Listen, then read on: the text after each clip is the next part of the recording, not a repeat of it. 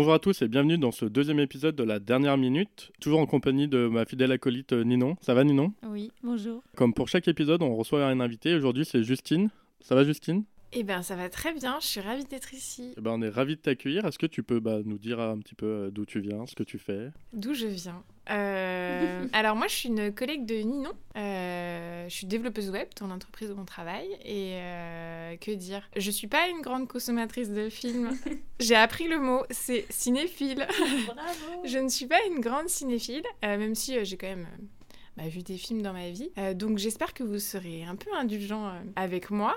Il faut savoir que quand je suis arrivée dans l'entreprise où je travaille avec Ninon, euh, qui, où il y a plein de cinéphiles, euh, la première chose que j'ai dit quand ils m'ont demandé si j'aimais le cinéma, c'est que euh, je regardais pas de films parce que j'avais l'impression de perdre ma vie quand je regardais un film. Aïe. Mais depuis, euh, le, le temps a passé et bon, je dis pas que je dois, ouais, je dois regarder allez, trois ou quatre films par an, Comme elle se justifie, elle rentre dans les détails. mais euh, mais c'est cool, je suis contente d'être là et du coup, ça m'a fait plaisir de de regarder un film euh, pour euh, participer à ce podcast. Du coup, plus que 3 ou 4 films par an, plus que 3 films à voir en cette année alors. Ouais, attends, j'en ai déjà vu, je crois. Euh, attends, cette année, je suis allée au cinéma. Euh, ça va me revenir euh, à un moment donné. euh, on va pas réfléchir mille ans sur ce que j'ai vu, mais ah bah si, je suis allée voir euh, un film dont on a parlé ensemble avec deux enfants. Le film Valentin que tu as absolument beaucoup aimé au cinéma, un dans ton Close. top De Lucas Close, tout à fait. voilà. Je suis allée voir Close. J'ai pleuré. Voilà, moi aussi, évidemment, j'ai pleuré. Voilà, c'est le premier film que j'ai vu cette année. Et donc le... C'était en 2022. Ah mince Ouais, mais c'était fin 2022. Ça ne compte pas. Ah, flûte, compte pas. je n'ai pas vu de film cette année. Et ben voilà Du coup, premier film, c'est... Ben, je le dis pas encore.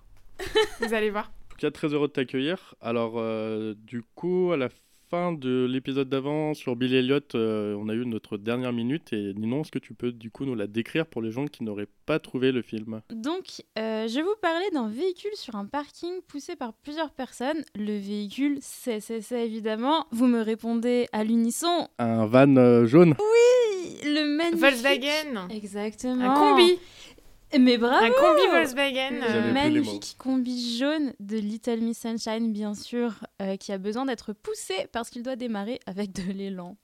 Fiabilité allemande. L'homme qui a l'air fatigué, c'est le père de famille, Richard. La petite fille avec les longs cheveux détachés et le mini short rouge, c'est le personnage de Olive Hoover, notre mini-miss préférée, en tout cas la mienne.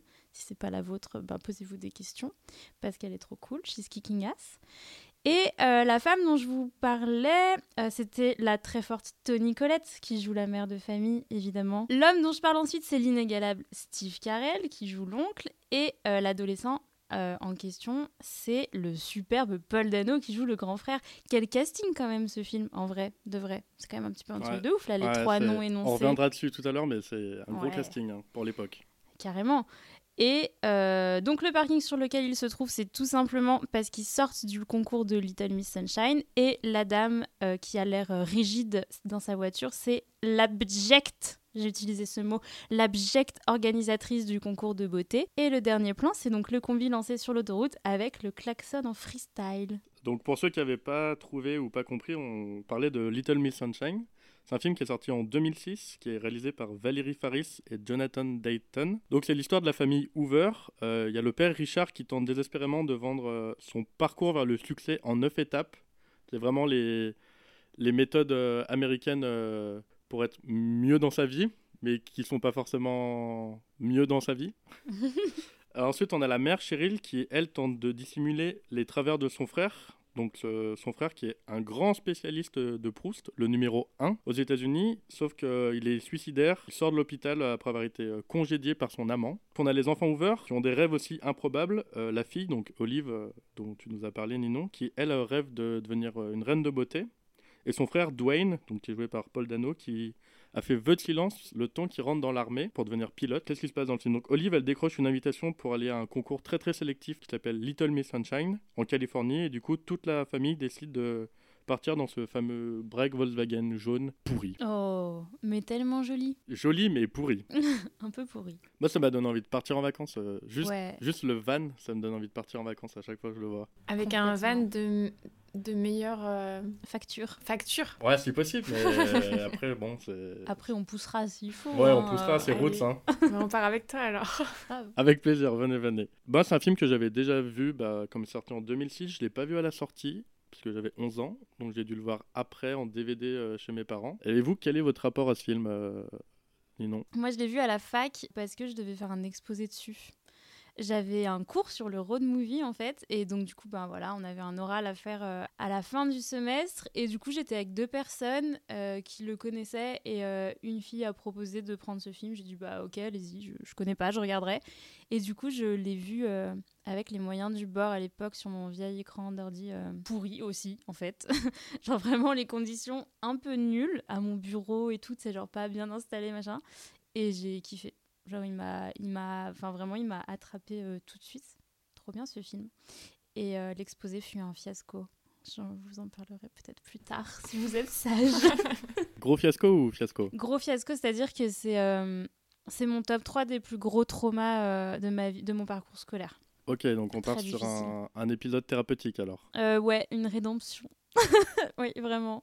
Mais c'est un film que t'aimes bien, je crois. Je la- je l'adore et je pense que j'en ai reparlé avec une amie aujourd'hui et je pense que je pense qu'il est dans mon top 5 de mes films préférés peut-être au final vraiment plus je le revois plus il m'attrape quoi. Ok, donc euh, film thérapeutique avec des mauvais Et souvenirs. traumatisant également du coup. C'est bizarre. Dis-nous tout, Et Justine. moi, euh, alors ce film, je l'avais déjà vu quand même. Et euh, je pense que je l'avais vu euh, pas euh, longtemps après sa sortie. Alors je suis un petit peu plus vieille que vous, donc moi j'étais un petit peu plus vieille. je pense que je l'ai vu au lycée, donc je devais avoir 17 ans, un truc comme ça. Et en fait, quand Ninon m'a dit Ah, ben, on, va, on va parler de ce film, est-ce que tu l'as vu hein Je me suis dit Oui, je l'ai vu. Je me souviens de quoi il parle. Je me souviens que j'avais pas, pas aimé. Voilà.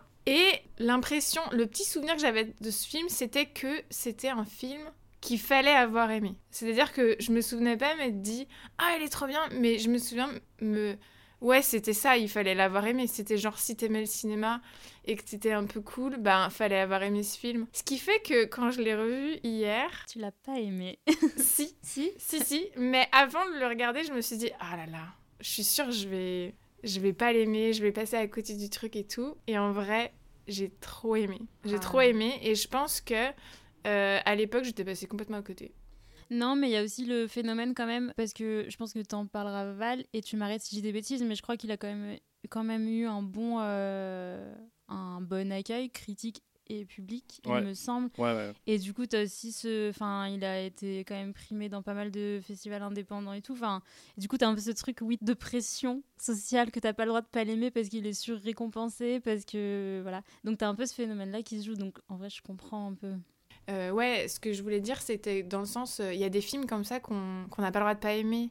Et, euh, et donc, euh, par exemple, Fight Club, t'as pas le droit de pas l'avoir Mhm. aimé.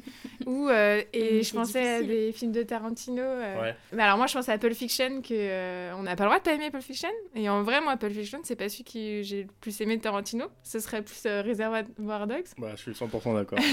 Mais euh, voilà, il y a un peu des films un peu comme ça que qui qui ont- qu'on n'a pas le droit de déloger de leur petit euh, piédestal. Et ben en vrai, là, pour euh, Little Miss Sunshine, force est de constater que, ben, en fait, j'ai j'ai vachement aimé. Bah ouais, c'est c'est un peu mérité. Il méri- ça méritait, ça Ouais. méritait. Donc le film, il est réalisé par euh, Jonathan Dayton et Valérie Faris. C'est tous les deux des réalisateurs. C'est leur premier film. En fait, avant, eux, ils viennent de la, de la musique. Ils ont réalisé des clips. Des clips pour les Red Hot, par exemple. Voilà, ça met la barre assez haute. Euh, pour R.E.M. ou The Offsprings, des, des gros groupes. Donc c'est le premier film qu'ils réalisent. Euh, Jonathan Dayton et Valérie Faris, ils sont euh, mari et femme euh, dans la vie. Donc Jonathan Dayton, il a reçu le César du meilleur film étranger en 2007 pour euh, Little Miss Sunshine et le Grand Prix au Festival de Deauville en 2006. C'est les plus hautes récompenses qu'ils ont eues, sinon ils ont été récompensés dans plein d'autres festivals, mais qui sont un peu plus petits. Et pour pas tous les citer, j'ai cité que les plus gros. Sa femme, Valérie Faris, elle a eu donc aussi le César du meilleur film étranger en 2007. Donc ils ont fait d'autres films ensemble. En 2012, ils ont fait Ruby Sparks. En français, Elle s'appelle Ruby. C'est un film que je n'ai pas vu. Moi non Je sais pas plus. si ça veut- ouais. Moi non plus. Ça me disait Ça me dit rien. du tout. Et en 2017, ils ont fait Battle of the Sex. Oh, ça, c'était bien. Ça, c'était sympa. Je l'ai pas vu non plus. Ok, avec Emma Stone.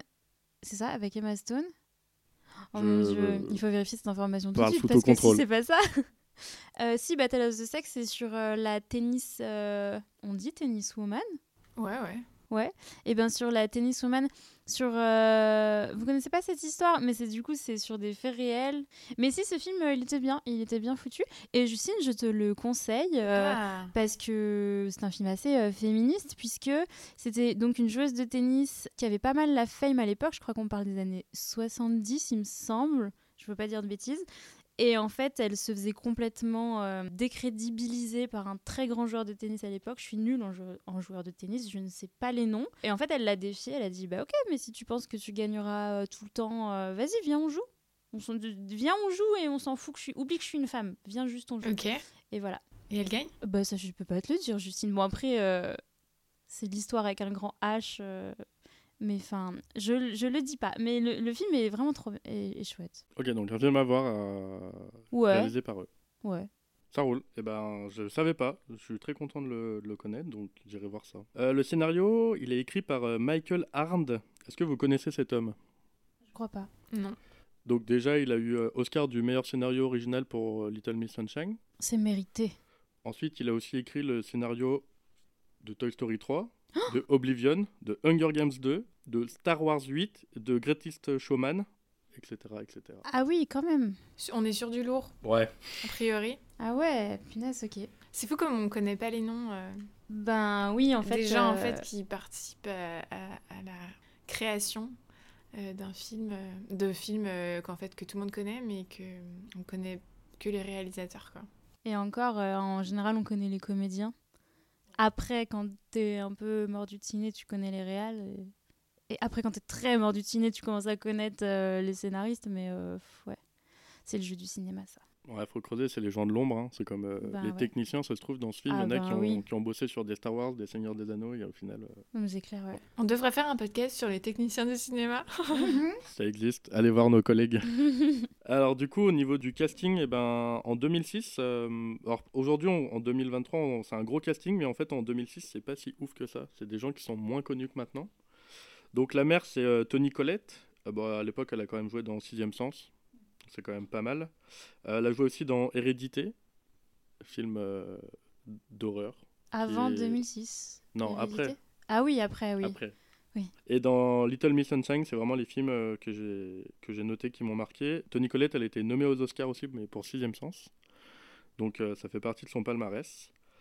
On a aussi Paul Dano, le frère. Donc pareil, Paul Dano à l'époque, c'est un gamin. Euh, il est pas très connu. Et bah maintenant, c'est une superstar. euh, euh, il a joué dans le dernier Batman, par exemple, dans le dernier Spielberg, euh, Fablesman. Il a joué dans plein d'autres Il films. était euh, dans Okja Ouais. aussi. Et je trouve que c'est un, un acteur qui, que maintenant on remarque, maintenant, mais qui a 5 ans on remarquait moins. Ben, moi, je me souviens qu'on a commencé un peu à en parler. Moi, je dirais en même temps que Okja, justement. Je crois que c'est un peu là qui venait vraiment sur le, un peu plus sur le devant de la scène. Et, euh, et j'ai lu aussi que il, ah, donc il joue un ado et en fait ils avaient que 12 ans d'écart, je crois, avec euh, Tony Collette. euh. Donc il avait quel âge? Je peux pas faire le calcul. En vrai, je sais pas, mais en fait, le, dans le film, ils sont. euh, elle, elle, c'est sa mère, elle, lui, c'est son fils. Ouais. Mais vraiment, t'as pas l'impression qu'ils ont que 12 ans d'écart. Ah bah c'est ça, sûr, ça, carrément. ça marche bien. ouais. Mm, mm. Et c'est ce que je disais, c'est, on m'a dit ça, tu, tu prends Paul Dano et tu lui mets la même coupe de cheveux que dans le film, il a pas changé de tête. Ouais. Il a toujours la même tête, Paul Dano, en fait. Et puis Pourtant, là, il a il vieilli a- un peu. Est-ce que ce serait pas bizarre? Bah, il a un visage particulier en plus de base, donc je pense que ça fait partie des comédiens, tu sais, que tu peux un peu projeter ce que tu veux dessus, parce qu'ils ont déjà de toute façon une gueule déjà. Donc, euh, Quand j'ai revu le film, là, pour préparer euh, l'émission, j'ai réalisé que c'était Paul Dano dans le film. Pour moi, à l'époque, je le Ah connaissais pas.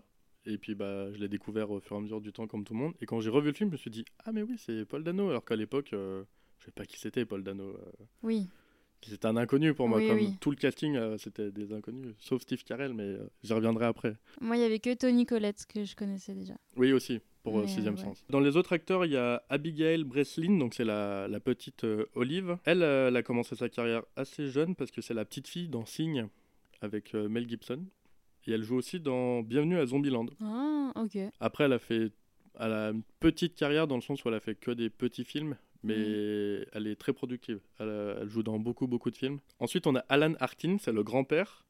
Euh, pareil, lui, il a pas fait de grands films notables, à part qu'il joue Bill dans Édouard Romain d'Argent, et je me souvenais pas de qui est Bill dans Édouard Romain d'Argent. Je vais peut-être dire une grosse bêtise. Ah, le créateur Non? Non, c'est pas le mari d'une des grognasses euh, du village? Eh ben, peut-être. Je revois Édouard Romain d'Argent, du coup, Ah ouais. en faisant plus attention à ça. Euh, il joue aussi dans Argo, et il a eu l'Oscar du meilleur second rôle pour Little Miss Sunshine.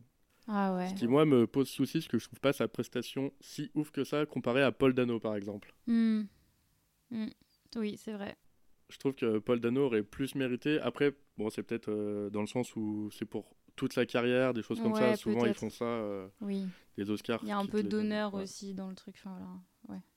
Et le dernier euh, grand acteur de ce film, c'est l'oncle, qui est Steve Carell, que Wouhou en 2006, quand il signe le contrat, personne ne le connaît. Mhm. Donc il signe euh, pour euh, tourner dans le film. Et au moment où il tourne le film, il venait de finir 40 ans toujours puceau.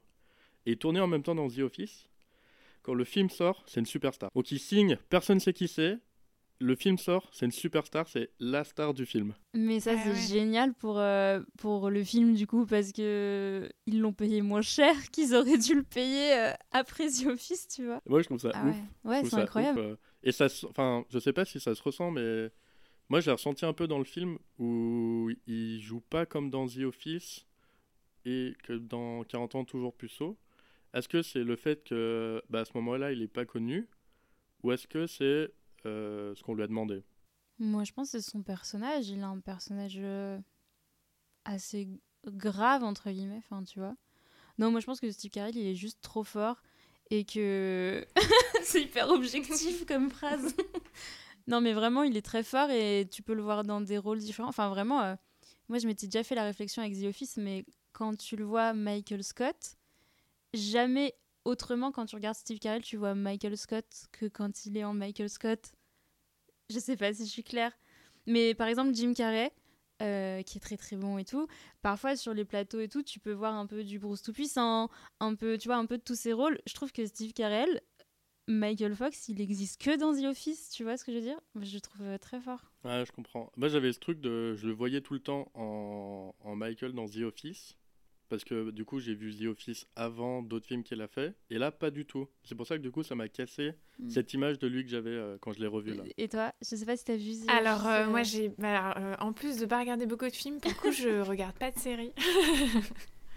Donc, j'ai pas vu The T'as Office. vu les millions de gifs peut-être euh, Oui, par contre, je vois tout à fait. de Je The vois tout à fait le personnage, euh, complètement. euh. Et, mais du coup, c'est cool parce que toi, t'as pas la vision euh, hyper comique. Ah oui, du oui, gars. complètement pas. Et- Bah, moi, du coup, pour moi, euh, même si euh, sa tête me disait quand même quelque chose, euh, Ouais. euh, mais en fait, j'arrivais hyper neutre par rapport à, à lui, quoi, complètement. Et il t'a pas fait rire? il est pas Et très marrant dans le film. Il m'a pas fait rire, euh, il m'a fait sourire quand même euh, à des moments. Alors, est-ce que c'était de. Est touchant. Ouais, ouais. Euh, deux ans après Little Miss Sunshine, il y a une énorme série qui sort qui s'appelle euh, Breaking Bad avec euh, Brian Cranston et Dean Norris qui jouent tous les deux dans le film, qui ne se connaissaient pas, qui ne se sont pas croisés sur le tournage et qui vont se croiser deux ans plus tard. Ça m'a fait un peu sourire dans le sens où bah, maintenant c'est des, superstars et que les gars jouent. Bah, Brian Cranston était déjà très connu à l'époque grâce à Malcolm. Et les gars ont joué dans le même film sans se croiser, alors qu'après ils vont être pendant cinq, enfin, pendant cinq saisons dans une énorme série. Euh, ça m'a ça m'a ça m'a fait sourire. Et puis Voilà. avec des personnages euh, Némésis, quoi, vraiment euh, dans, dans Breaking Bad. Donc du coup Brian Cranston il joue Stan, c'est l'éditeur qui veut pas euh, éditer le livre du père. Et euh, Dean Norris il joue un policier déjà. C'est le policier qui arrête euh, là où il y a les, les magazines porno qui le qui le sauvent entre guillemets. Et il joue déjà un policier comme dans comme dans Breaking Bad. Ouais, il doit avoir une tête de, de flic euh, ricain. Je crois qu'il joue souvent des policiers dans des séries Ah ouais. américaines, des choses comme ça. Oui oui. Mais il a un peu la même tête que Brad Bellick euh, dans Prison Break. C'est vrai, on pourrait Ça, les c'est confondre. le même ouais. type euh, de... Voilà, ça doit être la tête euh, de la justice. euh, pas très justice. Alors, euh, ouais. En fait, non. La tête de la non-justice Parce que même, américaine. même dans Little Miss Sunshine, en termes Non. de policier, on n'est pas sur euh, C'est pas du top du top panier. level quand même. Donc ça, c'est le casting du film qui, du coup, pour nous, comme j'ai dit tout à l'heure, est aujourd'hui, euh, je vais employer le terme légendaire, mais qui à l'époque est euh, pas ouf. C'est c'est des acteurs comme ça. Il y en a, ils ont fait des gros rôles. Il y en a d'autres, on les connaît pas. Il y a Steve Carell. voilà, ça, ça fera vendre le film. euh. Bah, du coup, bon directeur de casting, a priori. ouais, bah oui, je pense Super ça, casting, ouais. en fait. Super casting au final. Ouais. Super casting. C'est l'heure euh, de la chronique que tout le monde attend. Oh là là, jingle C'est la chronique de Ninon. Alors, euh, moi j'ai donné un petit nom une fois n'est pas coutume à ma chronique qui s'appelle Le road trip de la loose. C'est très très bien choisi. Vous ne voyez pas, mais euh, mes compères acquiescent. Donc du coup, je vous ai déjà livré que euh, ce film représentait, malgré le fait qu'il soit dans mon top 5, que c'est un de mes plus gros euh, traumas scolaires. Donc euh, voici ma, voilà, ma, ma rédemption, ma petite thérapie. Donc déjà, moi, il n'y a pas beaucoup de mots que je déteste, mais je déteste le mot loser. Par contre, j'adore les road trips et par extension les road movies. Et du coup, je me suis dit que c'était deux raisons suffisantes pour vous parler du road trip de la loose. Quel était le Miss Sunshine? Donc on va commencer avec le mot le moins pénible des deux, le road movie. Euh, le road movie, c'est un genre qui prend racine dans le cinéma nord-américain, évidemment. Euh, moi, j'aime bien le voir comme un descendant du western. Je trouve qu'il y a pas mal de similitudes. Donc, on a évidemment cette culture du road trip euh, aux US parce que déjà, ils ont un très grand pays qui est très long à traverser. C'est bête, mais du coup, en fait, je pense que ça donnait plein de matière.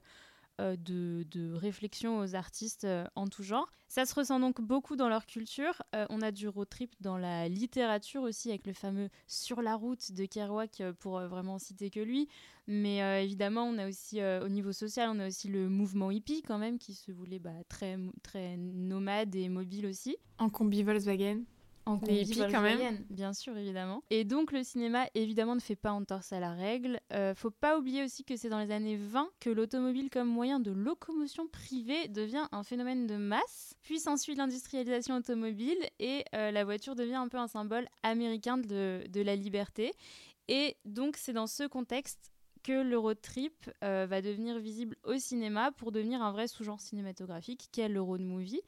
Et euh, c'est un genre qui est quand même intéressant parce qu'il vient remettre en perspective le temps et l'espace, et c'est déjà quand même deux notions avec lesquelles le cinéma traite euh, directement. C'est donc un film euh, qui voyage, et vient avec le voyage le changement, et vient avec le changement l'évolution.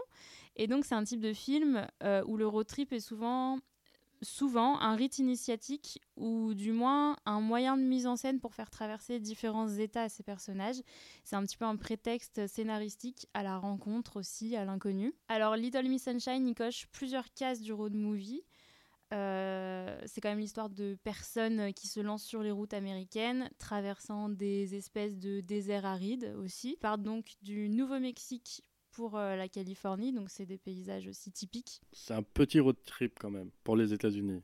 Ouais, bien sûr, à l'échelle du pays qui est immense, euh, oui. Mais du coup, ils traversent quand même euh, ces paysages bien, euh, bah, bien western, bien, bien USA, quoi. Alors, c'est peut-être le fait qu'on suive une famille qui nous enlève un peu le truc à la Thelma et Louise des road trips, souvent un peu sauvages et tout. Là, c'est une famille, donc c'est peut-être un peu plus euh, cadré, un peu moins fougueux, encore que. Et c'est vrai qu'on nous offre que très peu de paysages. Euh, les road movies nous habituent quand même à des grands panoramas grandioses, des grands espaces américains, encore une fois. Là, on en aperçoit quelques-uns et surtout on les devine à travers euh, les fenêtres du van sur les bords de l'autoroute. C'est les seules choses euh, qui font peut-être euh, qu'on a moins l'impression d'être dans un, gros road movie pur et dur. Par contre, on peut voir que scénaristiquement, le road movie sert à faire évoluer la famille par les étapes qu'elle va traverser. Et surtout, on retrouve les lieux typiques des road movies. Rapidement, d'après vous, les lieux typiques des road movies Station essence. Ah. Ah, Ah, ils sont forts Ouais, par exemple. En vrai, il y, en a- il y en a pas mal. Enfin, tout ce qui est relié à la route, quoi. les motels. Évidemment, Ouais, le bien motel, joué. bien sûr que oui. Les diners Oui. aussi, parce qu'il faut bien manger. Bah, c'est euh, un peu dans les mêmes endroits que les stations service. Ouais, mais je trouve que c'est quand même deux esthétiques un peu séparées. C'est le Ouais. truc de s'asseoir, prendre le café au diner et euh, l'essence quand ils vont pisser et tout. le niveau de détail. Donc dans Little Miss Sunshine, on retrouve en effet quand même euh, les certains lieux typiques du road movie. On a le diner euh, où euh, la petite Olive se fait sermonner par son père sur le choix de sa crème glacée. La pauvre, elle a même pas le droit de manger ce qu'elle veut. On a le motel, on a l'arrêt en urgence au bord de l'autoroute. C'est un truc aussi scénaristiquement qu'on retrouve pas mal dans les films. On a aussi l'arrêt l'arrêt par les flics euh, sur le bord de la route, donc avec le fameux euh, Dean Norris, la station-service évidemment. Et donc surtout, euh, chaque arrêt de la famille et du minivan va marquer une étape d'évolution pour eux et où les choses vont changé après ça. Donc au diner, euh, c'est la première fois par exemple qu'on voit la possible solidarité de la famille avec, avec l'action de la glace. Après le deuxième arrêt, euh, c'est un peu la solidarité de la famille forcée parce qu'en fait il faut pousser le van ensemble euh, pour qu'il avance, sinon bah, en fait euh, personne ne repart. Et c'est aussi la première fois que Frank, donc Steve Carell, rit. C'est une étape qui va annoncer le début du mieux pour lui. C'est vraiment la première fois qu'on le voit un petit peu reprendre vie. Au troisième arrêt, on a le rêve de Richard le père, le pauvre, euh, qui s'effondre un peu, et il y a Frank qui revit un trauma alors qu'il sortait tout juste la tête de l'eau. Puis on a le motel, évidemment, et euh, après ça, plus rien n'est pareil puisque la famille va connaître euh, les deux plus gros tournants du film, avec bah, notamment la, du coup la disparition du grand-père, la mort du grand-père. Voilà, et puis après, il s'arrête à l'hôpital et tout ça, mais ça, c'est un lieu un petit peu moins typique du road movie. Et euh, le road movie n'est rien sans le véhicule qui l'incarne. Et ici, on a un véhicule de caractère quand même, on en a déjà parlé du coup. Justine, redis-nous le nom de ce véhicule. Un combi Volkswagen? Oui Je crois, enfin, en, en fait, euh, Si, si, mais c'est totalement ça. je crois que c'est ça. Ah, hein. je Il t'aurais pas fait répéter sinon. Ouais, ok, merci. Oui, un vieux combi Volkswagen jaune poussin. Donc c'est le combi du surfeur californien, du road trip par excellence, du hippie aussi. C'est un choix de véhicule qui rappelle bien sûr toute cette culture en fait du road trip américain et de la liberté et de l'American Dream en fait même. C'est un peu paradoxal pour un véhicule allemand d'ailleurs, mais soit. C'est un véhicule joyeux, ouais, je le catégorise dans les véhicules joyeux dont l'allure ne laisse augurer que du bon. Il est tout rond, le combi, c'est une voiture qui a l'air gentille, je trouve, quand on le regarde. Et vous avez l'impression que vous allez passer des bons moments là-dedans. Il y a cette idée de cocon familial un peu. Complètement. ils sont tous assis euh, sur des bancs là, ils sont tous un peu Oui. serrés mais pas trop non plus. Et c'est vraiment le lieu où ils sont tous ensemble, dans lequel ils vont vivre des aventures. euh. En plus c'est jaune, genre le jaune c'est c'est pas méchant le jaune, tu vois. Bah oui, c'est jo- oui, joyeux, ouais. Je vois vraiment comme ça. D'ailleurs, moi, la première fois que j'ai vu l'affiche, donc je sais pas si vous l'avez euh, bien en tête, mais donc ben, on, voit, euh, on voit le van avec, toute, avec la famille qui court euh, derrière.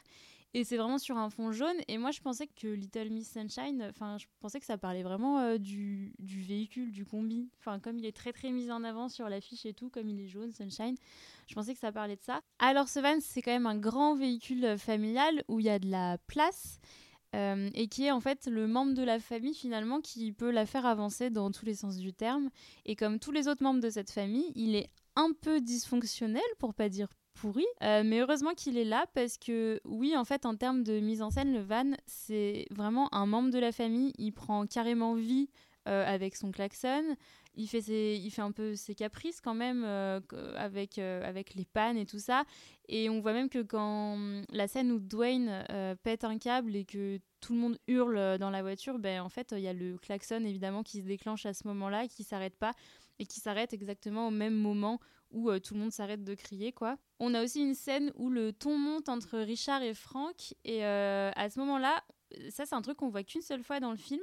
Il y a le van qui les secoue dans le cadre. Alors nous, en tant que spectateurs, en fait, on se dit qu'il y a des bosses sur la route, mais en fait, ça commence vraiment au moment où le ton monte et ça s'arrête euh, quand la mère dit stop et que et que les deux en fait se calment. Donc c'est un peu anecdotique en termes de mise en scène, mais c'est quand même, disons que le véhicule donne vraiment vie à des à des idées quoi. Enfin voilà, il est vraiment il est vraiment mis en scène. Ce serait la réaction du véhicule, quoi. Ben ouais, comme si un peu, Ok. ouais, il, il fait partie de la famille en fait. Mm. Donc quand le ton monte, euh, peut-être que lui aussi il s'énerve, il fait Ouais, des c'est ça, il participe à la dispute, quoi. Ou il veut calmer les gens. Peut-être aussi qu'il veut les calmer. Ce combi donc ne peut pas avancer sans la famille entière. Et d'ailleurs ça on le voit quand le père essaye de quitter le motel euh, le soir tard et en fait euh, bah, il essaye de pousser et, et il cale et euh, il n'arrive pas à quitter ce parking seul.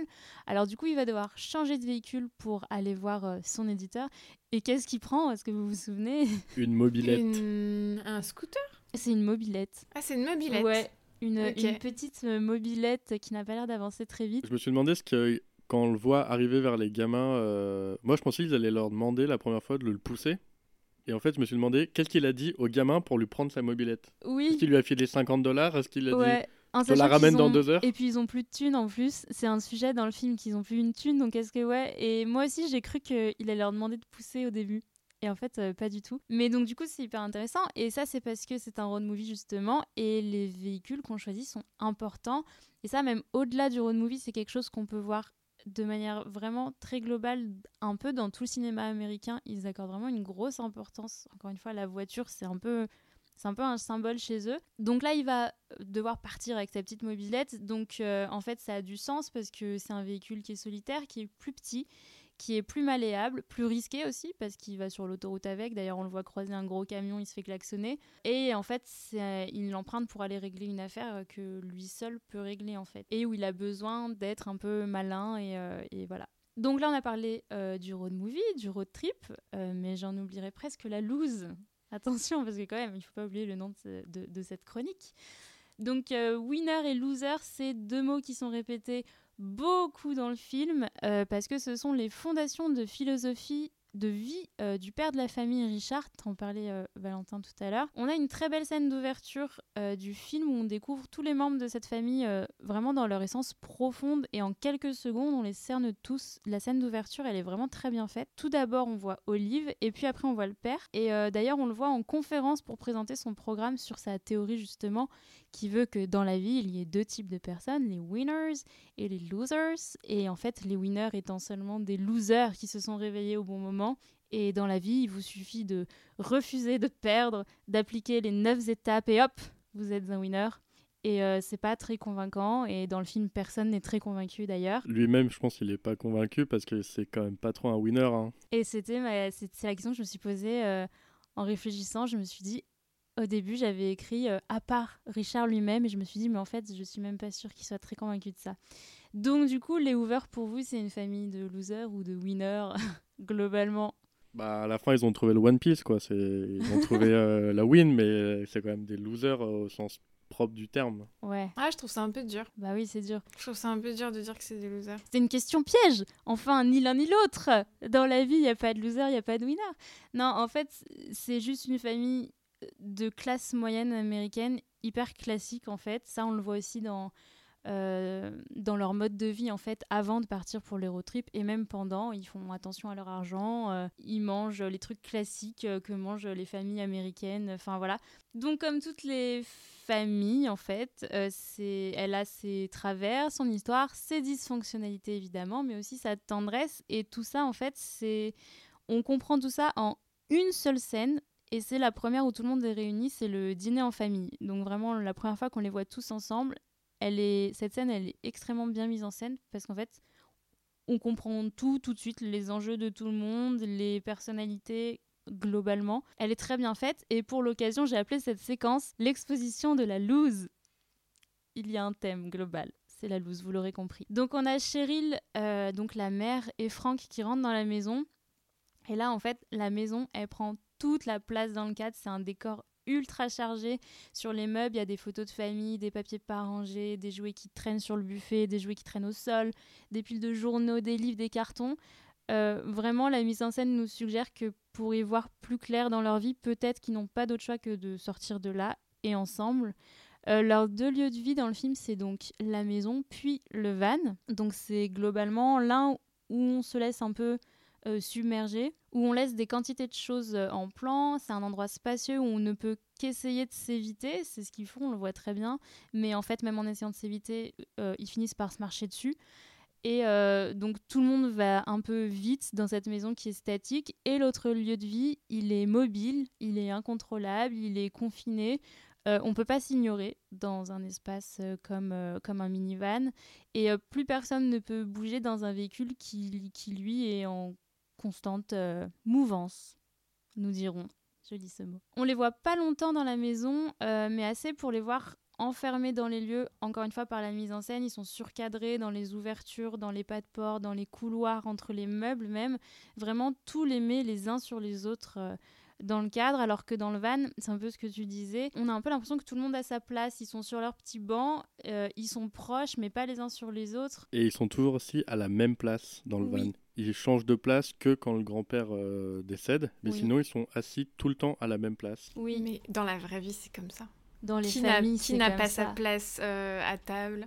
Oui, mais les, tu vois, les parents, ils auraient pu inverser pour la conduite. Et au moment ah où elle, elle veut conduire, ils cassent le van. Ouais. Oui, mais parce qu'en plus, au début, euh, on comprend que la mère, elle veut pas le, le conduire, ce van. Ah bah oui, oui. Elle dit qu'elle n'y arrive pas, ouais, avec la, la, boîte Donc en fait, c'était prévu, entre guillemets, qu'elle euh, qu'elle conduise pas le van. Ouais.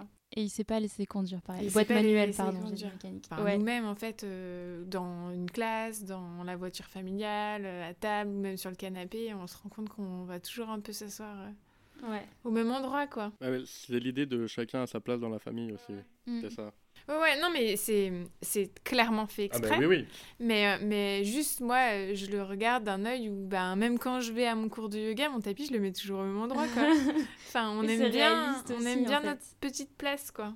Ouais. C'est vrai. Je suis, je suis le premier à dire que c'est ma place à midi quand je mange avec mes collègues. Voilà, comme euh, Voilà. Sheldon Cooper, Exactement. c'est ça. La place Mais parfaite. c'est la mieux parce que je vois la porte, mais je suis aussi près de l'autre porte avec la Non, mais c'est lumière. ça, c'est réfléchi. Ouais. Et ben malgré l'ambiance familiale euh, pas hyper sympa parce que parce que parce que quand même ils font un peu la gueule et puis euh, ça se voilà ils s'entendent pas tous très très bien. Euh, on ressent quand même profondément que c'est comme dans beaucoup de familles. Euh, bah, comme on vient de dire, c'est un film qui est quand même qui est très réaliste euh, dans son traitement. Et donc comme dans beaucoup de familles, des fois c'est un peu nul, on aimerait mieux être ailleurs avec d'autres personnes, euh, mais pour autant rien n'est méchant, il y a quand même quelque chose qui lie un petit peu les gens entre eux. Le personnage de la mère y est pour beaucoup parce que c'est la seule qui essaye de tout faire pour que tout le monde arrive à marcher ensemble, elle se démène vraiment pour ça, mais l'élément qui lie émotionnellement tout le monde, c'est pas la mère, c'est Olive. Fille. La petite fille, elle est la fraîcheur scénaristique parce que déjà tout part d'elle, c'est grâce à elle qu'on prend la route pour aller à son concours. Et euh, d'ailleurs, la seule scène où elle n'est pas présente dans le van, donc parce que on va dans le spoil parce qu'il l'oublie à la station-service, c'est quand même très drôle, la pauvre. Euh, c'est donc la seule scène où il manque quelqu'un dans le van et en fait l'ambiance est morose et c'est une ambiance qu'on retrouve pas autrement dans le film à part euh, à ce moment-là où vraiment c'est tendu et vraiment très très lourd. Et puis bah en fait quand il retourne euh, quand il retourne la chercher, il y a ce, y a ce plan sur son visage tout souriant. elle, est, elle, est, elle est trop mignonne, elle rafraîchit trop, elle fait même pas la gueule parce qu'on l'a oubliée. Elle est juste trop contente de voir sa famille revenir, quoi. Donc, elle est, elle est trop mignonne, elle est trop touchante. D'ailleurs, c'est aussi le membre de la famille euh, qu'on envoie pour consoler les autres. Euh, Il y, a la- y a le père qui l'envoie pour consoler Dwayne, il y a Dwayne qui l'envoie pour consoler sa mère. Et à chaque fois, elle y va euh, sans poser de questions. Et les deux fois, elle n'a pas besoin de parler pour euh, apaiser tout le monde, en fait. Elle est vraiment, elle représente vraiment cette euh, naïveté, cette espèce de pureté. D'ailleurs, euh, l'actrice, je trouve qu'elle est, elle est, elle est super bien dans son rôle, quoi. C'est hyper naturel et convaincant. Et elle est vraiment le contraste parfait de la beauté naturelle d'une enfant, voilà, archi mignonne, avec ses petites joues roses et, et hyper euh, naïve et touchante, avec la sursexualisation et les artifices vraiment ridicules qui sont infligés aux petites euh, candidates euh, qu'on découvre dans la dernière partie du film au concours de beauté. Et, et- tout ça, d'ailleurs, ce, petit euh, rayon de soleil euh, qui est Olive, on le voit dès le repas aussi. J'ai remarqué que c'était le seul plan qui, en termes de colorimétrie dans le repas, ne ressortait pas un peu verdâtre. C'est la seule où on voit vraiment ces petites joues roses. Et euh, alors, ça tient peut-être simplement au teint de sa peau. euh, comme c'est une enfant, elle a peut-être le teint un petit peu plus, euh, voilà, un peu plus rosé. Mais en fait, c'est le, c'est vraiment le, le seul plan à table euh, qui paraît, euh, oui, qui a pas cette petite teinte. euh, c'est très léger, mais c'est quand même perceptible quand on fait attention. Donc en fait, euh, le seul loser de la famille, s'il fallait en trouver un, pour vous, ce serait qui? Ah. S'il fallait en trouver Bah, un. m- m- moi, bon, après, je sais pas si euh, j'aurai l'occasion d'en parler, mais pour moi, c'est le. moi, le personnage euh, qui m'a le moins plu, c'est euh, le grand-père. Ok. Et qui est, je pense, le personnage qui souvent doit le plus plaire. Mais. euh, Mais du coup, ça en fait un loser? Non, non, ça en fait pas un loser. mais, euh, mais en fait, moi, je me suis. euh, Je me suis vraiment attachée à tous les personnages. Ouais. Mais même si t'es attaché, tu dois bien pouvoir trouver un loser.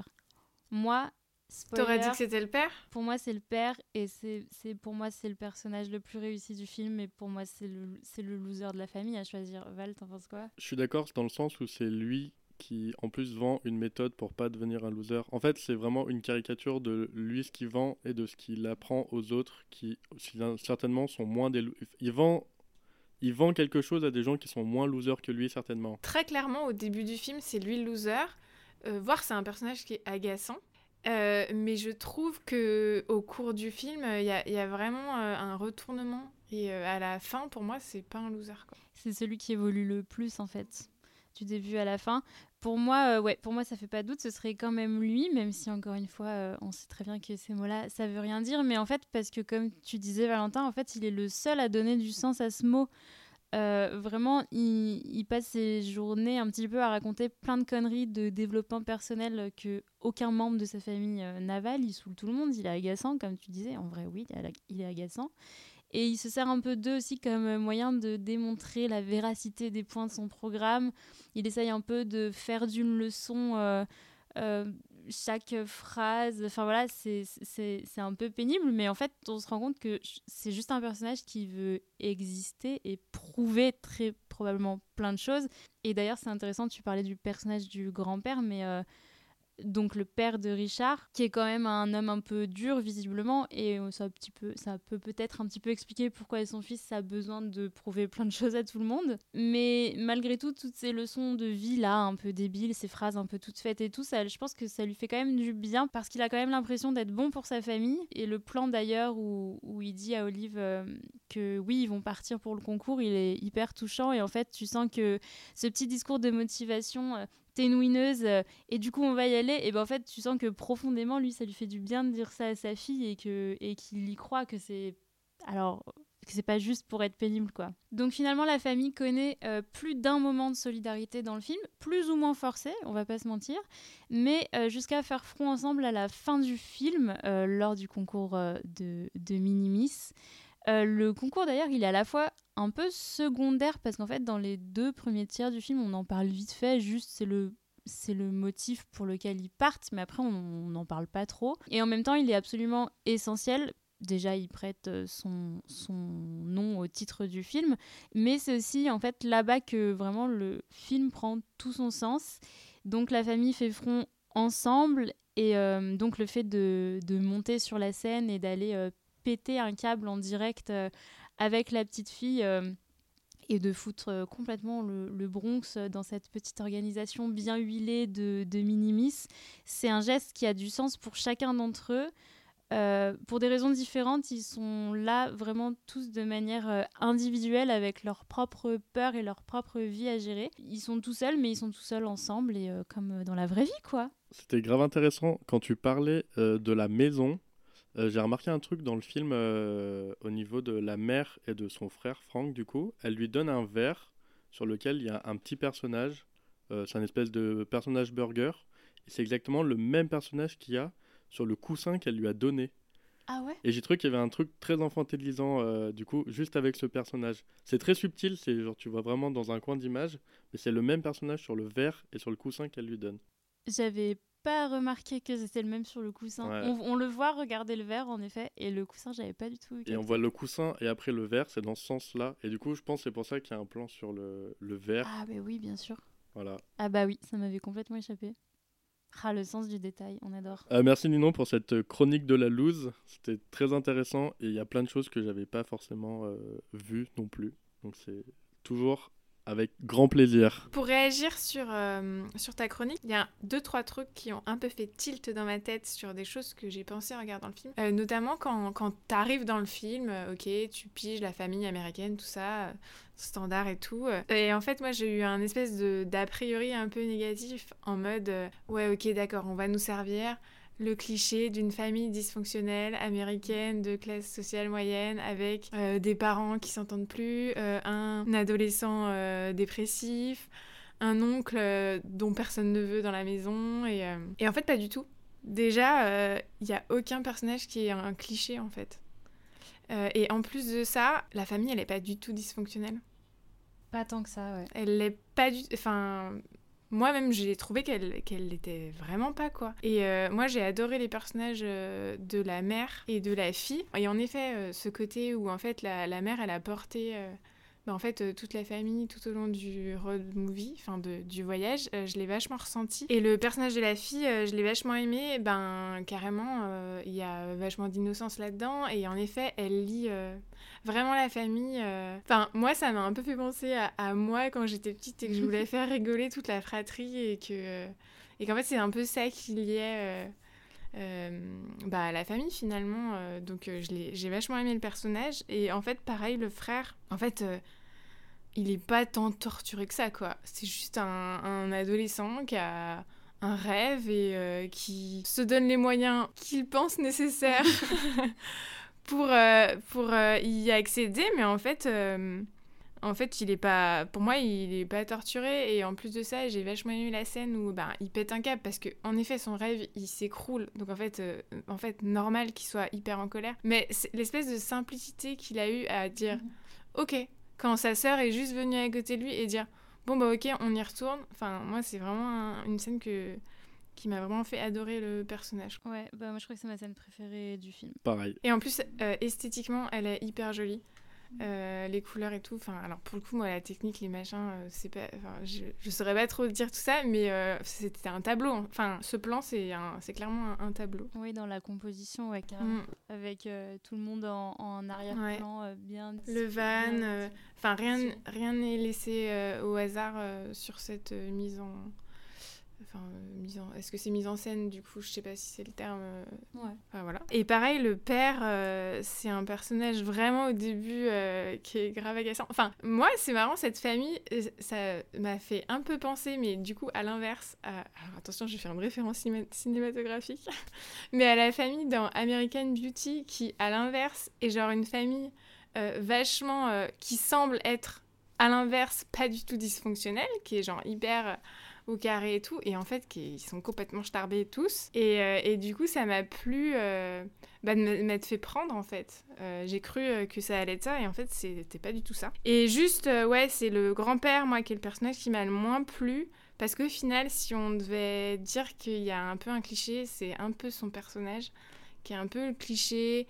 Alors, bon, ça, c'est le grand-père, ça aurait pu être un autre membre de la famille que le grand-père, mais du mec, coolos, qui se drogue, euh, qui enfin je l'ai trouvé un petit peu un petit peu trop facile quoi comme personnage. Enfin je trouvais qu'il manquait un peu de profondeur. Euh, même si euh, j'ai quand même enfin juste le moment où j'ai bah, trouvé justement un peu de profondeur dans ce personnage, c'est quand ben, il met un peu les espèces de conflits qu'on imagine qu'il a eu avec son fils durant toute sa vie. Et qu'en fait, ben, en fait, son fils il va pas bien, son, bah, à lui aussi, son rêve, s'est écroulé, en fait.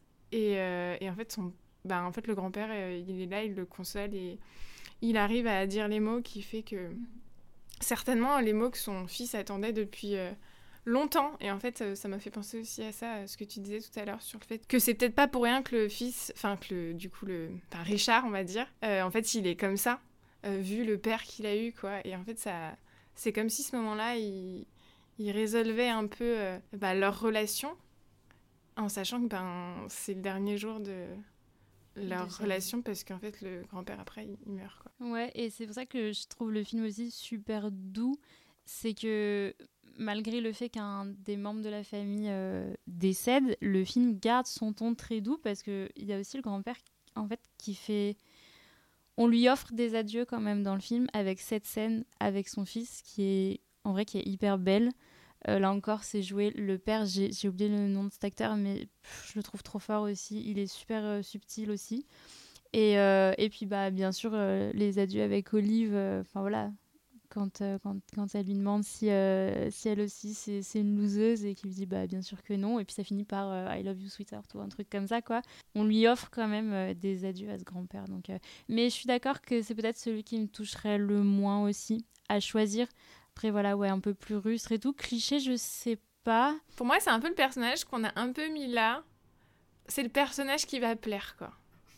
Et en plus, c'est le premier qu'on, c'est le premier qu'on voit.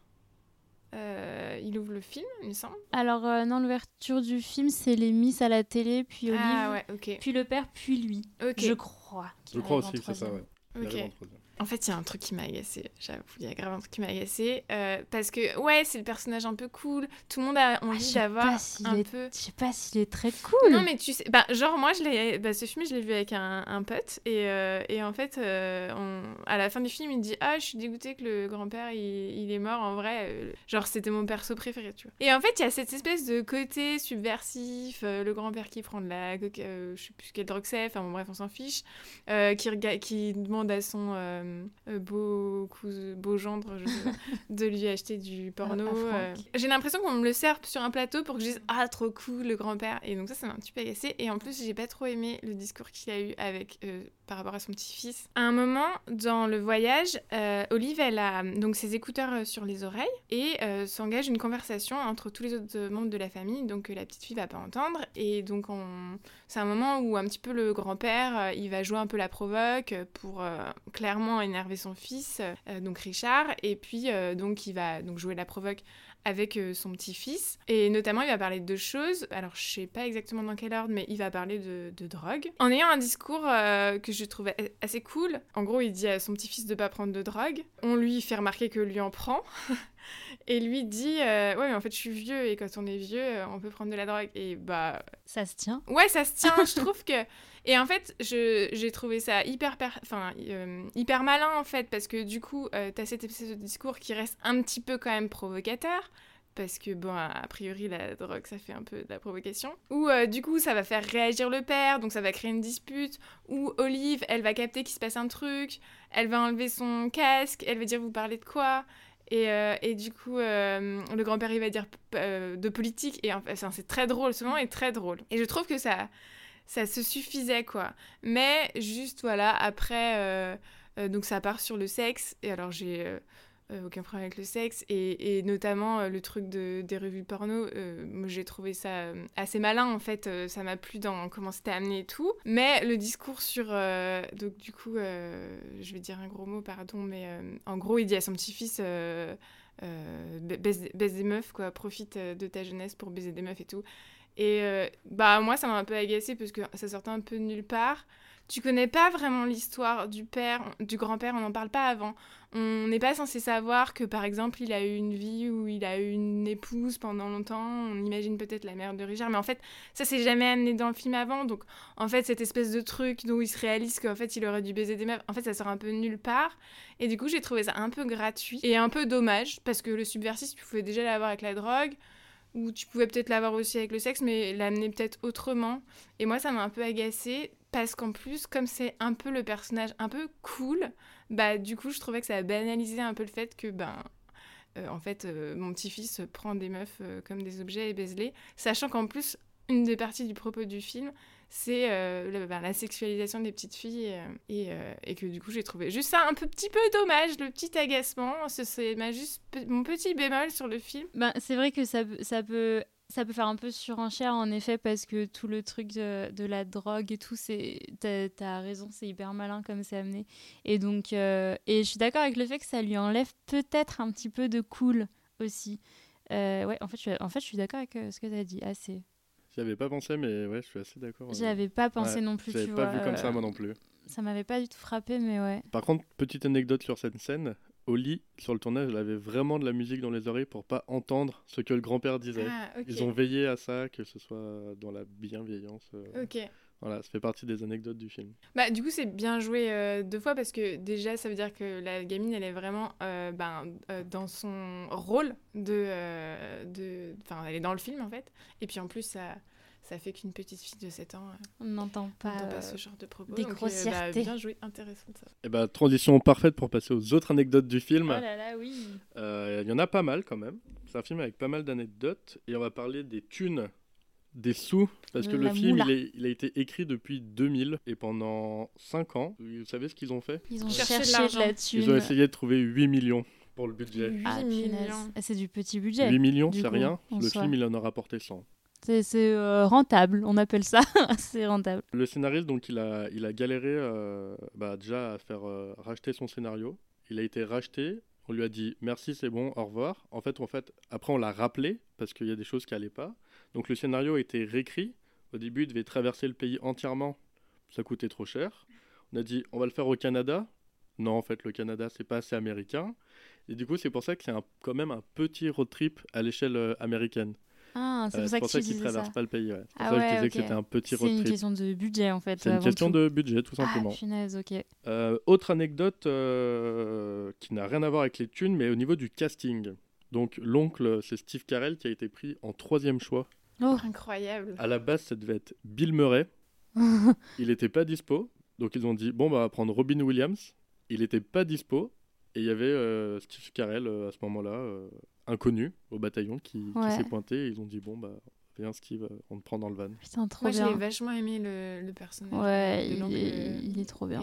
l'interprétation. Imaginez Bill Murray en oncle euh, suicidaire. Ben, ça aurait marché, je pense. Il se serait rapproché d'un truc un peu comme dans Lost in Translation. Mhm. Je pense.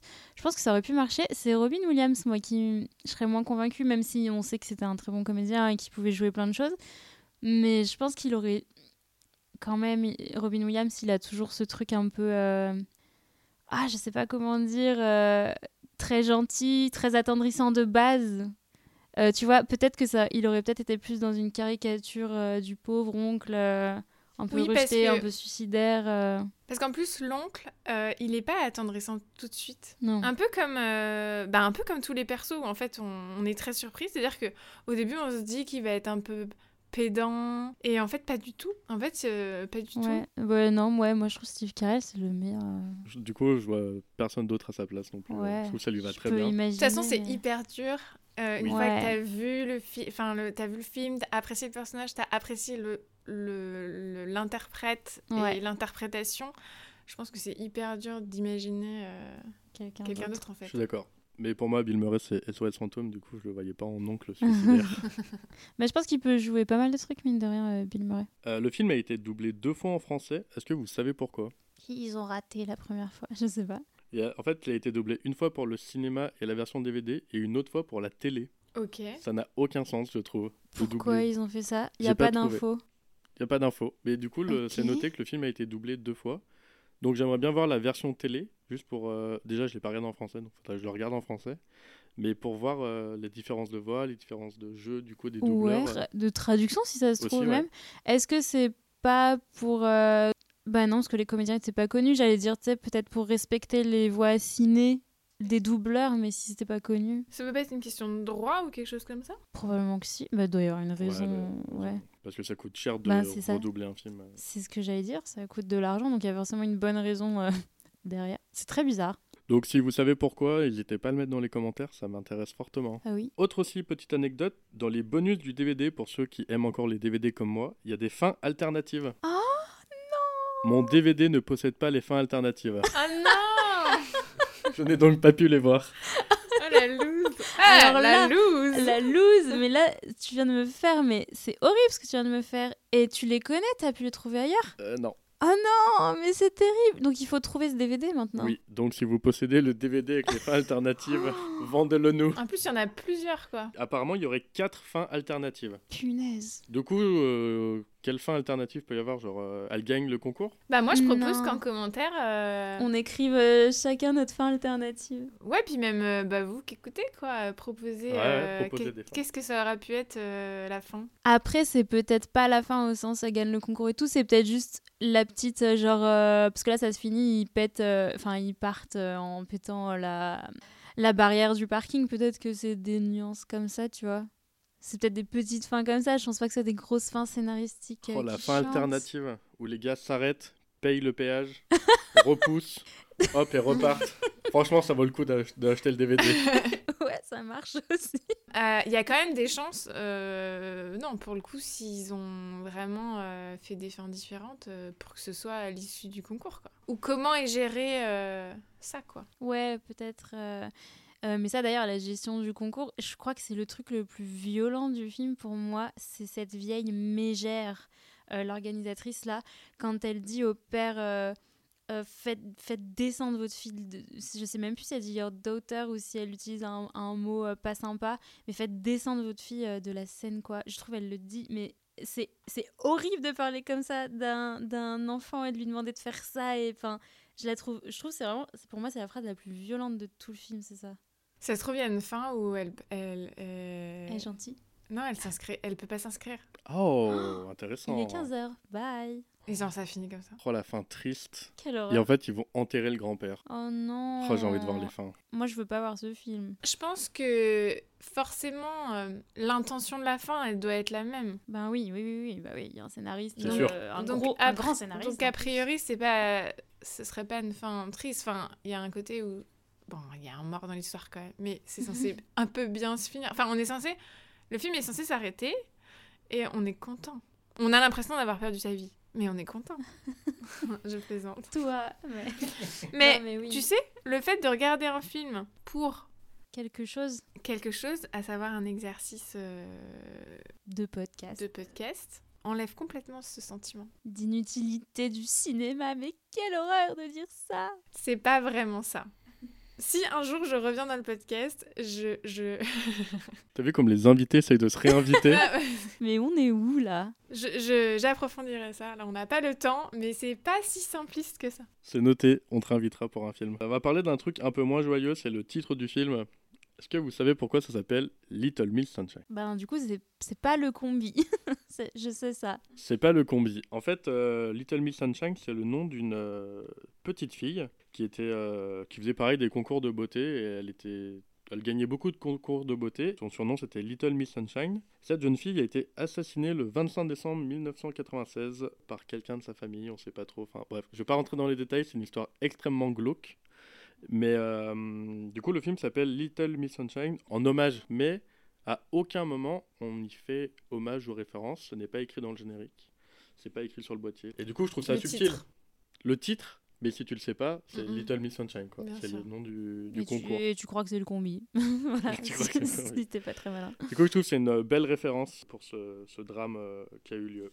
Voilà pour les anecdotes. Euh, J'en ai une dernière aussi, mais ça parle encore de thunes. Mais c'est quand même un peu plus joyeux. Tu vas pas nous laisser là-dessus C'est des thunes, c'est des producteurs qui se battent à acheter les droits de diffusion du film à Sundance. Le film a coûté 8 millions et la Fox a payé 10 millions juste pour pouvoir le diffuser. Ah non. Si. Vraiment, le film, ils n'ont pas réussi à le produire, mais quand il est sorti, par contre, c'est vraiment. Ah ouais, euh, mais c'est tiroir caisse, hein. C'est évident quand t'as un truc bon sous les yeux, quoi. Je vous propose qu'on passe à la dernière partie du podcast, c'est les critiques. Comme vous le savez, je suis un amoureux de cahiers du cinéma. Et Cahiers du cinéma n'a rien écrit sur Little Miss Sunshine. Ah bah c'est même pas étonnant. Donc j'étais un peu déçu, donc je suis allé fouiller ailleurs sur mon site de critique préféré dénommé Sens Critique, où tout le monde a aimé le film, sauf 5 personnes à peu près. Donc c'est des critiques euh, Écrit- pas professionnelles. Ouais, pas professionnelles. Ouais, ok, d'accord. Spectateur. Donc le film a 7,3 sur 10 sur Sens Critique, donc c'est une bonne note dans Ouais. l'ensemble. Un monsieur qui a dit que le film était, avait un sujet lourd qui ne faisait pas rire, que c'était un mauvais feel-good movie. Ah, c'est marrant ça. Et je me suis dit, est-ce que Little Miss Sunshine c'est un vrai feel-good movie? Qu'est-ce que c'est un feel-good movie? Qu'est-ce que vous en pensez? Donc un feel good movie, ce serait un film que tu euh, regardes et qui est censé te mettre de bonne humeur? La définition de feel good movie, d'après le, le site de la médiathèque de Pessac, c'est très précis. Donc, c'est un film, comme on dit en québécois, un film de pur bonheur. Vraiment, c'est la définition québécoise, c'est un film de pur bonheur. Et il n'existe pas vraiment de définition officielle, c'est vraiment un film de pur bonheur. C'est les films qui font rire, bouleversent, consolent ou font rêver. C'est des films qui sont régressifs, réconfortants, parfois empreints de nostalgie, avec des émotions qui sont fortes. Voilà, pour, euh, pour la médiathèque de Pessac, c'est un feel good movie. Je suis pas sûre du coup. Ce- Alors selon cette définition, je... je- ah je sais pas. Bah un peu quand même. Ouais, un peu. En Oui, vrai, peu. comme tu dis, euh, il y a de la fraîcheur euh, amenée par Olive. Oui, carrément. Franchement, dans le film, il y a clairement euh, un peu du drame. Alors, euh, Mhm. du coup, drame, c'était peut-être pas dans la finition, mais quand t'as parlé de nostalgie, j'ai un peu, ça m'a un peu fait penser à ça. Et en vrai, on sourit. Est-ce qu'on rit? Je suis pas sûre d'avoir. Ouais, peut-être que j'ai quand même eu un éclat ou deux. En tout cas, j'ai souri. Alors moi j'ai ri aux larmes devant ce film Ah, quand voilà. je l'ai vu pour la première fois. En fait quand je l'ai vu pour la première fois, j'ai un peu pleuré. C'est eh ben mais c'est la scène euh, où Dwayne euh, pète un câble avec le grand euh, fuck. Je crois que c'est ça. Et la scène d'après, donc ils remontent en voiture et c'est quand ils approchent de l'hôtel où il y a le concours, où ils ratent la sortie avec le klaxon qui... qui... ça, là, t'as pleuré. et là, j'ai pleuré, mais de rire. En fait, je Ah, pense que j'étais- tu vois, j'étais encore dans le truc de la scène d'avant qui m'a euh, qui m'a bousculé de ouf, où j'ai eu les larmes aux yeux. Et la scène suivante, c'est ça. Et en fait, ça m'a terminé, quoi. Et, euh, et là, j'ai j'ai pleuré, mais de, de rire. J'étais morte de rire devant le klaxon du truc, là. c'est Donc, euh, feel good, euh, je sais pas, c'est fort en émotion, en tout cas. Il est fort. Mais si, en même temps, tu te sens bien. Si, si on prend l'expression québécoise, un film, De Pur bonheur. ça fonctionne. Ouais, ben ouais. C'est pas que du bonheur non plus, il y a des trucs quand même vachement profonds aussi. Ouais, mais c'est solaire, c'est lumineux. Oui, c'est oui, carrément. c'est doux. Ouais, Ouais. franchement, je dirais euh, ouais. Allez, moi, oui, euh, c'est un oui. Donc, euh, non, mais la critique disait que c'était un mauvais. Ouais, un mauvais feel-good movie. Et donc là, je suis pas d'accord du coup, parce que j'ai l'impression que il coche les cases. Moi, je l'avais pas vu à la base comme un film euh, de un feel-good movie. Pour moi, c'était un road movie, je pense, comme beaucoup. Et du coup, je suis assez d'accord euh, que c'est un film de pur bonheur. Je suis assez d'accord avec ça. Ouais. Du coup, je ne suis pas d'accord avec la critique de ce monsieur. Je trouve que déjà, j'étais pas d'accord parce que je pense que c'est un bon film, clairement. Déjà. Mais c'est quand même un, un bon feel-good movie et tu sors heureux après ce film. Oui, Ouais, mais oui, oui, oui, c'est vrai. c'est pour ça. Ouais, Voilà. non, mais si, si, c'en est un. Puis euh, moi, je pourrais le regarder à peu près n'importe quand, que t'as le moral ou pas. Je pense que ça te fait quand même du bien. Donc, ouais, je pense que oui. Ensuite, euh, j'ai trouvé une critique de 2006, donc quand le, le film est sorti, sur euh, Écran Large. Et Écran Large n'a pas aimé le film. Je vais vous citer des petits passages. Le duo de réalisateurs qu'on a envie d'applaudir des deux mains quand il nous sert sur un plateau des instants de comédie pure déçoit la seconde d'après par des dialogues trop sérieux et démonstratifs qui minent le film par un excès de bons sentiments. Bon, je suis pas d'accord. Non, pas d'accord. Sur le bon sentiment, justement, je suis pas d'accord, quoi. Parce qu'en fait, je trouve qu'il est empreint de sincérité, ce film. Moi, je trouve qu'ils sont passés à côté du film, puisque les dialogues, qui pour eux sont trop sérieux et démonstratifs, c'est ce qui fait vraiment la comédie du film, je trouve. Certains dialogues, ils sont beaucoup plus drôles que certains passages expressifs. Ah oui. Mais non, moi, je le trouve euh, trop subtil pour dire ça, au contraire. Et le truc du bon sentiment, bah, je pense qu'ils confondent, euh, qu'ils confondent ça avec justement le fait qu'il soit hyper euh, solaire, comme tu dis. Et non, parce que ça, enfin, je trouve pas que la famille euh, se fasse de fleurs particulièrement tout le long du film. J'ai pas du tout cette sensation. C'est hyper réaliste euh, d'une famille juste, enfin, comment dire. Juste des fois c'est un peu nul, ils ont ils aimeraient bien être ailleurs quoi. Alors c'est mais en même temps oui, c'est pas une famille trash. Si tu t'attends à ça euh, non, c'est pas le cas non plus. On n'est pas d'accord, a priori.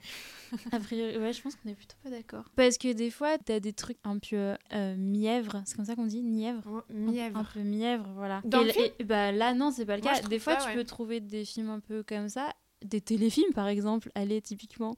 Euh, là euh, non, carrément pas. Mais parce qu'en plus, ils en font pas trop. Mais Tu non. vois, par exemple, ils auraient pu tomber dans ce, cet écueil, euh, ben, notamment euh, ben, les, les scènes dont on a parlé plus, plus tôt, la scène où le, où le grand-père euh, réconforte euh, son fils, Richard, ou même la scène euh, à l'hôpital.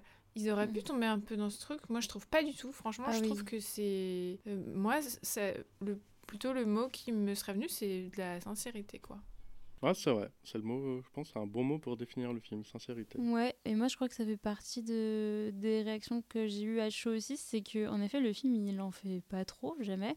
Et tu prends l'exemple de l'hôpital, euh, c'est un trop bon exemple parce que ben c'est le décès du père du, personnage, euh, voilà. Il pourrait pleurer, il pourrait taper dans des trucs et tout comme on l'a vu dans plein de films, et en fait il est super soft et je trouve euh, parce que c'est très réaliste encore une fois, euh, même quand on vit le deuil de quelqu'un et tout, ben c'est pas forcément comme dans les films où on se met à tout casser quoi. Je crois qu'il y a un truc, bah ouais, super réaliste. On n'est pas d'accord avec cette critique. J'étais pas d'accord avec beaucoup de critiques que j'ai lues négatives, j'ai lu que des critiques négatives, et j'étais souvent pas d'accord avec beaucoup de critiques sur le film. Ouais, c'est pas que le film est parfait, mais les arguments sont pas les bons là. On n'a pas du tout parlé finalement du... C'est fou, on a parlé que du chemin, mais on n'a pas parlé du concours de beauté. Bah on n'a oui. pas parlé du spectacle. Et c'est ce que je disais, il est à la fois essentiel et un peu secondaire. Mais on peut parler du concours de beauté parce que quelle scène quand même. euh. On peut finir là-dessus, ouais. Moi, il m'a mis très mal à l'aise, voilà.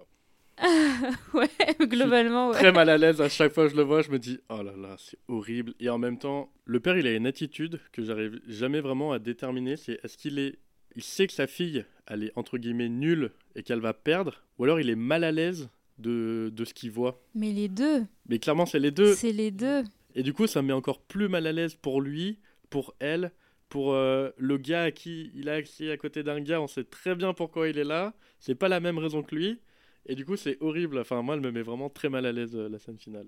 Moi, elle m'a un peu perturbée aussi parce qu'en fait, clairement, il y a une critique du concours de beauté.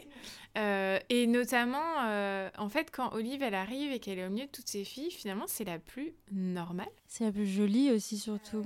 Toutes les autres sont. euh, c'est comme des poupées. Et en fait, elles sont tellement pimpées qu'elles en sont même plus humaines. Et finalement, Olive, elle est, euh, elle est toute mignonne euh, au milieu de- des autres. Donc en fait, clairement, moi, je le prends comme une critique de. euh, tu sensualises, sexualises des enfants euh, avec des attributs où ça ne marche pas du tout. Et, euh, et en plus, ben, un concours de beauté qui est la plus belle, quoi. C'est quand même assez discutable comme sujet.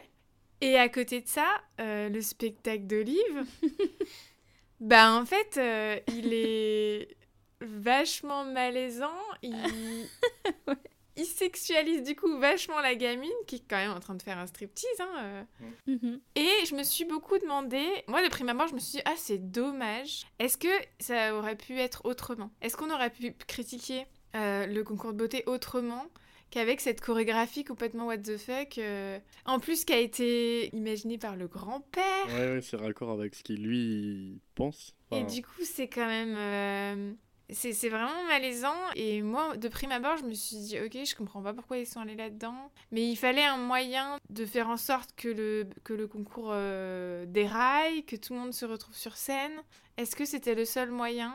Je sais pas. Moi, depuis hier, je cherche euh, comment ils auraient pu faire autre chose. Et du coup, pas qu'il y ait ce truc un peu malaisant. Et en fait, tu critiques un truc, mais. Enfin, je, je sais pas si je suis très claire. Ben, Non, euh, Ben, moi, c'est ce que c'est le truc que je trouve génial en fait, c'est que du coup, on te montre que des petites gamines sursexualisées vraiment. Et Olive, elle arrive avec un truc où elle fait clairement un striptease en effet, mais où en fait, moi je trouve que la façon dont elle le fait, je trouve pas que ce soit sexualisé franchement. C'est je trouve que c'est ses gestes, tu vois, elle bouge un peu, elle est un peu gauche et tout. Enfin, je, trouve au final que euh, avec euh, la musique, euh, le fait que ce soit un striptease et tout, le grand-père, il lui est concocté un truc complètement what the fuck et inapproprié. Et au final, c'est quand même moins inapproprié que de foutre des fossiles énormes à des pauvres gosses qui ont la plupart du temps rien demandé parce qu'elles sont même pas en âge de savoir si elles aiment bien faire ça ou pas. Tu vois Et au final, en fait, c'est moins scandaleux de se faire faire euh, mettre une espèce de, de petite euh, euh, auto fessée, mais voilà, comme on pourrait voir dans un cartoon, quoi, plutôt que de faire faire ça à des gosses, tu vois, où pour le coup elles sont en petit crop top, où elles se déhanchent et tout. Et on là, c'est très gênant. J'adore les crop tops, j'ai aucun problème avec ça. Pas sur des enfants de 4 ans en revanche. Mais en fait, je te rejoins vachement euh, dans, dans... En plus, ce qui dérange les organisateurs de, Et oui. du, du concours. Et qui nous dérange nous aussi quand on regarde. Oui, c'est ça. Et ça va... Donc en fait, il y a un peu un pied de nez à, ben, au système des concours de beauté et tout. Mais en fait, le truc, c'est que de prime abord à chaud, je me suis dit, ok, ce spectacle de Olive dessert le propos. Et en ayant digéré tout ça là depuis un jour et en y repensant, et même avec ce que t'as dit, Ninon, en fait, finalement, je me dis qu'il sert le propos. Mais pour moi, carrément. Voilà. Et Mais plus, j'ai eu besoin un peu de le Ouais. digérer pour. euh, C'est vrai qu'au début, tu comprends pas trop ce qu'elle fait. Et en fait, c'est aussi tout le truc du film où personne ne sait ce qu'elle va faire, personne ne connaît ses tenues parce que c'est c'est son grand-père qui a tout concocté avec elle. Euh, même sa mère, elle sait pas ce qu'elle va faire et tout. Et du coup, bah en fait, tu t'attends vachement. euh, Enfin, tu sais pas ce qu'elle va faire, la petite. Ça se trouve, euh, le film hollywoodien de base euh, nous aurait montré un putain de numéro super bien chiadé où la petite gosse, en fait, elle écrase tout le monde, elle est trop forte. Et donc, en fait, tu sais pas à quoi t'attendre. Tu dis, ça va être un petit truc quand même mignon parce que la gosse, elle est super chou et tout. Et en fait, elle te sort le striptease sur Super Freak là. Et, et oui, c'est normal. Je pense que le spectateur, il a un temps de. Attends, mais qu'est-ce que qu'est-ce qu'ils nous font là au-delà de que fait Olive sur cette scène C'est attends, dans le film là, qu'est-ce qu'on est en train de. Qu'est-ce qu'on, pourquoi on nous met ça Genre, euh, pourquoi les réals ils font ça là maintenant C'est trop bizarre. Et oui, c'est gênant. C'est carrément gênant, mais euh, pour moi, ça sert euh, de ouf. Pour moi, on peut pas l'enlever pour un point que vous n'avez pas évoqué, c'est le grand-père qui a inventé, entre guillemets, cette danse, qui lui a appris. Et si elle fait une danse, entre guillemets, euh, pas un striptease, et ben en fait, ça enlève tout le personnage du grand-père jusqu'à le- jusqu'à la fin. ça lui ressemble beaucoup Ouais. aussi en fait. Et à la fin, moi, il y a un truc que j'adore, c'est que euh, la petite, elle fait un, elle fait un mouvement de danse où elle a les mains derrière la tête et euh, elle bouge les coudes un peu en mode papillon. Et le père, donc quand, la fa- quand le père se retrouve sur scène et qu'il commence à il fait le même truc. Et en fait, il y a quelques mouvements qu'il fait comme Olive. Et moi, j'aime trop penser que peut-être son père, il lui a appris ces mouvements de danse-là, parce que c'est quand même son père qui a appris ça à Olive. Et peut-être que lui aussi, quand il était petit... euh, ça se trouve, à un moment, il a dansé comme ça. Et en fait, euh, c'est pas du tout avéré, j'en sais rien, mais j'aime trop penser ça parce que. L'héritage de la famille, quoi. Ouais, voilà, des mouvements de danse euh, un peu what the fuck. Non, mais voilà, moi j'aime bien penser ça parce que je trouve que le comédien prend un truc hyper naturel à faire les mêmes trucs.